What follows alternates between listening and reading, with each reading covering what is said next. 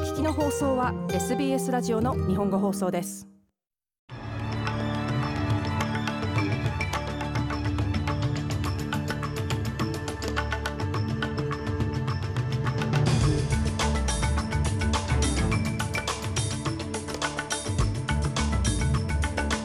10月12日午後のニュースをシドニーから大場意味がお届けします。202人が犠牲になったバリ島爆弾テロ事件から20年が経ちオーストラリアでも追悼式典が行われています。明日木曜日からビクトリア州の学校における COVID-19 のルールが大幅に変更されます。そしてスポーツサッカー女子代表のマチルダズがデンマーク相手に3対1で勝利しました。この時間の主なニュースです。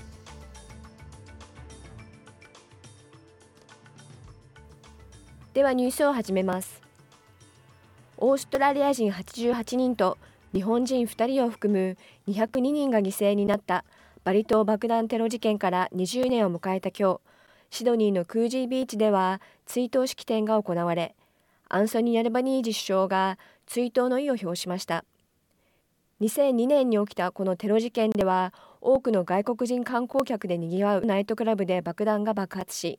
202人の犠牲を出しました。アルバニージー首相はこの攻撃は悪意に満ちた行為であったと述べ愛する家族や友人を失った遺族の悲しみは時間が経っても薄れることはないと述べました。20 years on, the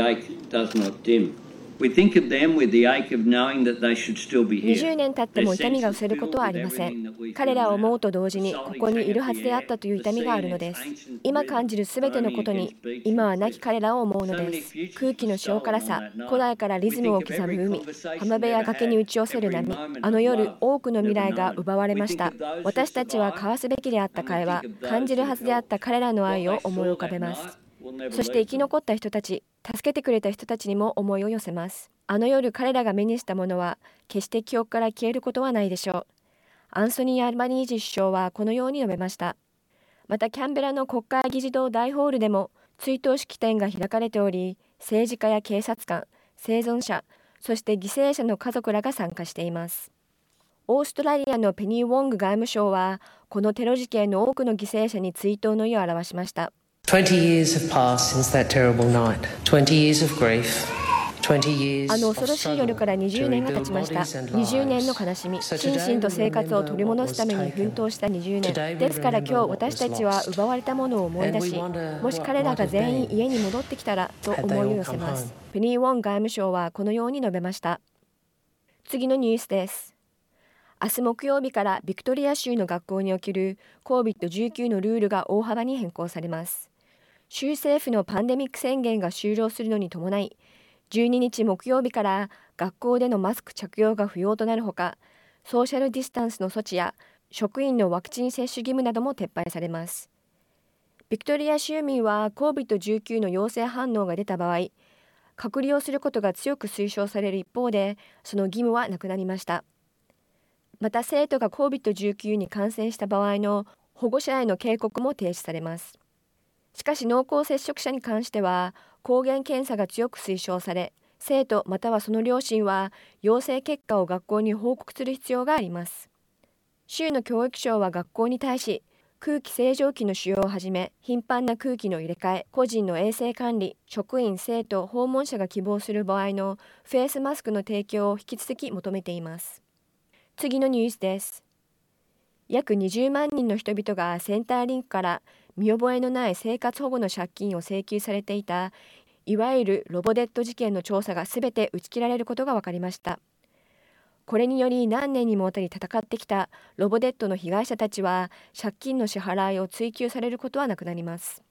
この不法な借金回収スキームは2015年に始まり生活保護受給者が政府に借金をしているという誤った告発をし38万1000人から7億5000万ドル以上が不正に回収されていました。ロボテットスキームに関するロイヤルコミッションは10月末に公聴会を開始する予定です。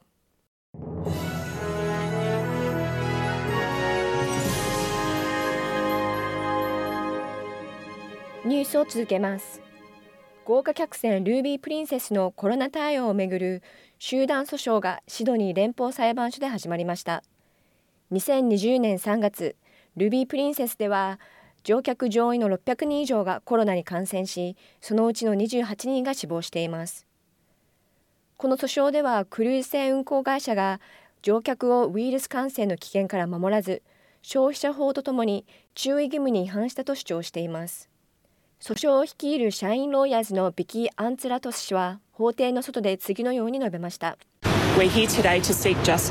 私たちは今日何千人もの乗客のために正義を求め悲しいことに命を落とした人々のためにそして人生を引き裂かれた家族のために正義を求めるためにここにいます。ビキー・アントラト氏でした。次のニュースです。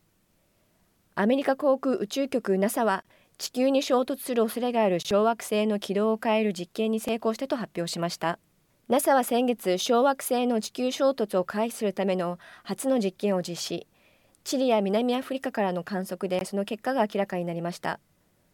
衝突前この小惑星はより大きな小惑星の周りを11時間55分かけて周回していましたが衝突後の軌道を分析したところ衝突後には11時間23分と32分短縮していたことが分かりました。ジョン・ホプキンス大学の応用物理学研究所のナンシー・シャボット氏は小惑星の回避は今や可能性があると述べています。小惑星には少し当たっただけです。もしこれを将来やろうと思ったらうまくいく可能性はあるでしょう。しかし何年も前からやるべきでしょう。このような小惑星の回避をより大きな惑星防衛戦略の一部として将来利用できるようにするためには警告時間が本当に重要なのです。ナンシー・シャボット氏はこのように述べました。最後にスポーツ、サッカーの話題で女子代表マチルダズがデンマーク戦で3-1で勝利しヨーロッパ遠征の締めくくりとしてここ1年で最高の勝利を収めましたマチルダスは試合開始からわずか47秒で衝撃的なゴールをデンマークに許すものの後半9分の間にケイトリン・フォードが2ゴールカトリーナ・ゴリーが1ゴールを挙げ試合をひっくり返しました世界のトップ20を相手に勝利を挙げるのは昨年10月にシドニーで行われたブラジル戦以来のことでまた東京オリンピックでイギリスを破って以来の最も印象的な試合となりました。マチルダズは来月ホームでスウェーデンとタイとのダブルヘッダーを開催します。以上10月12日午後のニュースでした。